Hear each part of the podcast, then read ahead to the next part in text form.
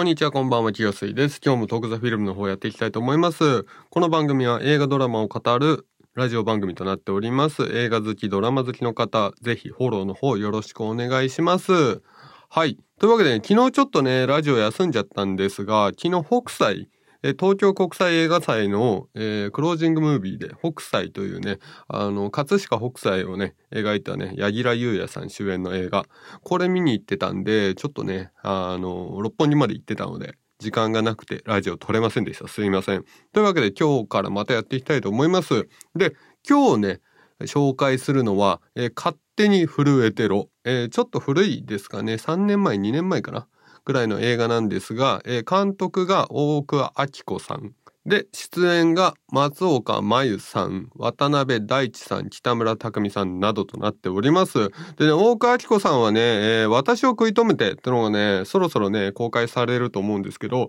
これね、東京国際映画祭でもね、えー出ていて、観客賞を取ってましたね。はい。昨日報道あったと思うんですが。で、勝手に震えてろでも2017年に受賞しています。同じ東京国際映画祭の観客賞を。なので、結構観客に刺さるものなのかなと思いますね。この人の作品は。はい。で、今ね、勝手に震えてろはね、ネットフリックスとアマゾンプライムビデオで見れるので、まあ皆さんね、見れると思うんでよかったらチェックしてみてください。で、あらすじをサクッといきましょう。恋愛経験のない OL が恋に悩み暴走するコメディ映画です。OL の吉川は2からの突然の告白に超テンションが上がるが、中学時代の同級生1への思いを捨てきれずにいた。えー、吉川ってのが松岡真優さんで、2ってのが、渡辺大地さん。1ってのが北村匠海さんです。はい。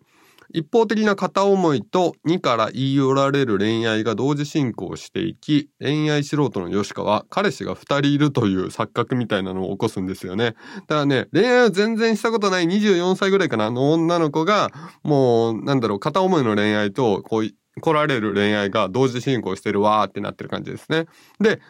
どうしても忘れられない一への思いから、えー嘘の同窓会計画をする奇妙な行動を取り始めるんですよ。で、ヨシカとイチは再会することができるんですが、この恋愛模様はどうなっていくのかっていうね、ものになってるんですが、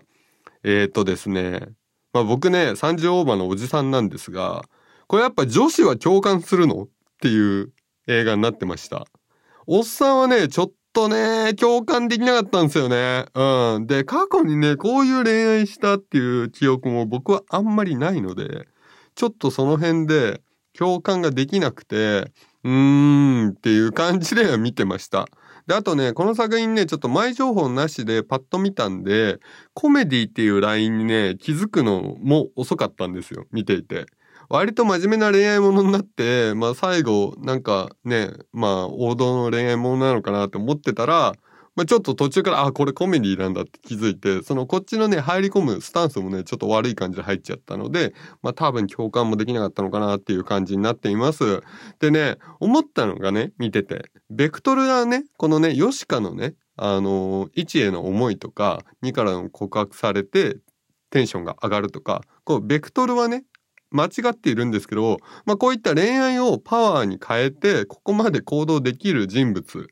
っていうのはね、描いてるので、まあこの辺でやっぱ共感強くなるのかなって思います。特に女性陣は。うん。で、逆に、この恋愛が負のパワーを引き出す場面もね、描かれているので、まあこのあたり、こう、プラスに動いて、こういろんな風に、こうアクティブに動いていく恋愛をパワーにして、で、逆になって負のパワーが、えー引き出てしまって、あまあ恋愛のせいで結構全部投げやりになっちゃう。みたいなのが、すごい、こうなんだろう、二面性っていうのを上手に描いてたので、まあこの辺が共感される部分なのかなと思いつつ僕は見てました。で、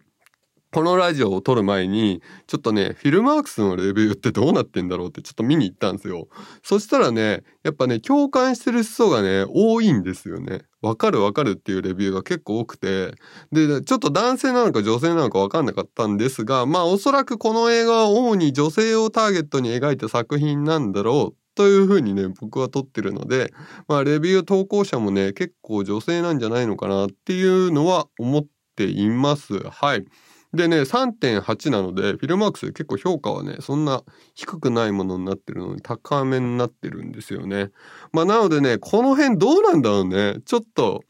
聞いてる人いたら教えてほしいんですけど、男性の方で共感できた方います？ちょっと教えてほしいんですよね。はい。うん。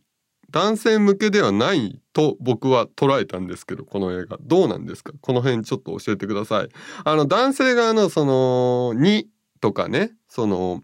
渡辺大志さん演じるに、こう、ヨシカにね、言い寄る男性とかも描かれているんですが、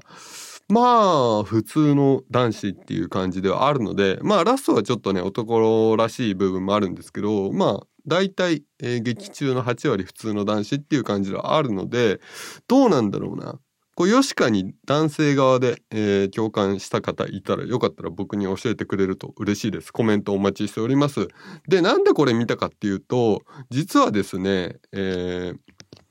あれですね、私を食い止めての新作、大川明子監督の新作の試写会が当たったので、ちょっと僕見に行く予定なんですよ。それで勝手に震えてろをちょっとチェックちゃんとしようと思ってチェックしたんですが、